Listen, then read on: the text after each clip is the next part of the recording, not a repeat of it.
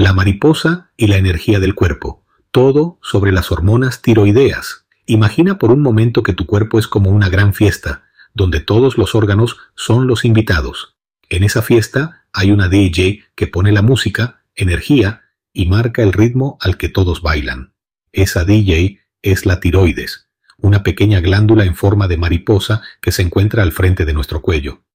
Cuando la tiroides está en su mejor momento, la fiesta es todo un éxito. Los pulmones respiran al ritmo, el corazón bombea con ganas y todos se sienten felices. Sin embargo, a veces la DJ puede poner la música muy baja, hipotiroidismo, o demasiado alta, hipertiroidismo, y ahí es cuando la fiesta puede descontrolarse. Cuando la música es muy baja, hipotiroidismo, es como cuando estás en una reunión y de repente el Wi-Fi se pone lento. Las personas hablan y piensan más despacio. El corazón tiene latidos suaves como una balada. El sistema digestivo se toma su tiempo como si estuviera en pausa y hasta el crecimiento del pelo y uñas parece que se tomara unas vacaciones. Cuando la música está muy alta, hipertiroidismo, aquí todo es como estar en modo acelerado. La gente habla y se mueve como si estuvieran en un video en fast forward.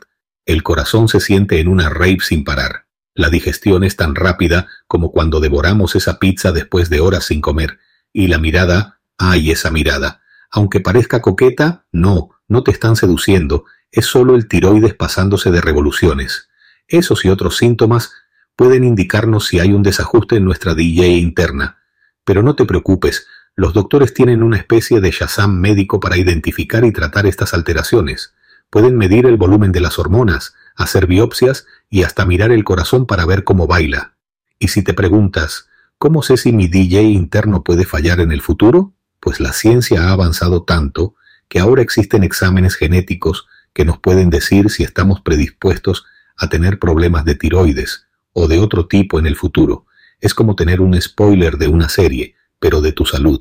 Así que, ya sabes, cuida a tu DJ interno, hazte revisiones regularmente y mantén el ritmo de tu cuerpo en equilibrio, que la fiesta no pare. Como estas hormonas estimulan el metabolismo, ayudan a desarrollar la melanina que es el pigmento que nos da color homogéneo en la piel, cuando hay una deficiencia, puede aparecer la enfermedad conocida como vitiligo. Cuando existe una inflamación del tiroides, conocida como tiroiditis, lo que ocasiona esa inflamación, que son los trastornos endocrinos, producen diabetes o azúcar elevada en la sangre y vitiligo en algunas personas. Es importante realizarse evaluaciones cada cuatro a seis meses para que detecten a tiempo cualquiera de estas alteraciones u otras precozmente y se pueda tratar antes que se hagan crónicas y se compliquen. Espero que cada video, audio u artículo para leer te permitan aprender mientras oyes, lees y ves. Favor, compártelo en tus redes sociales para que más personas se beneficien. Gracias. La tiroides tiene una forma similar a la de una mariposa. Se sitúa en la parte delantera del cuello y pese a su reducido tamaño tiene una función crucial. De hecho, de entre todos los órganos del cuerpo, esta glándula es la dirigente secreta. La clave de su poder reside en las hormonas tiroideas que produce su tejido, estas hormonas llegan a casi todas las células del cuerpo, influyen en el crecimiento, en el metabolismo y en la producción de calor de las células. Como las hormonas tiroideas son tan poderosas, es importante que la glándula no las produzca en exceso ni en defecto. La temperatura corporal, la presión arterial y el pulso tienden a ser bajos en caso de hipotiroidismo y elevados con hipertiroidismo. Esto puede provocar sensibilidad al frío o sofocos.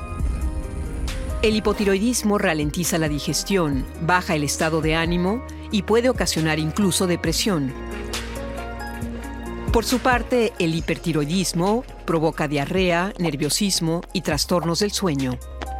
La alteración de la función tiroidea también puede afectar al ciclo menstrual y a la libido.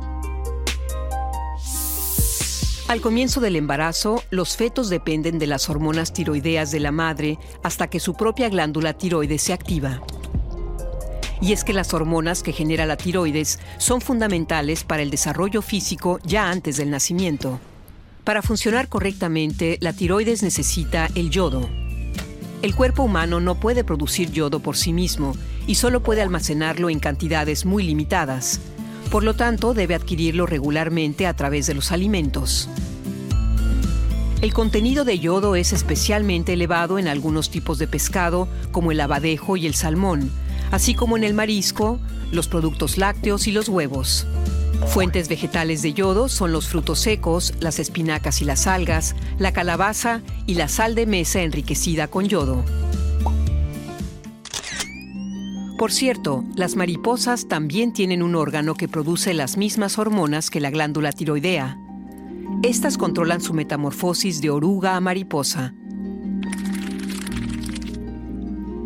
Como la tiroides en los humanos, que interviene en muchos cambios a lo largo de nuestras vidas.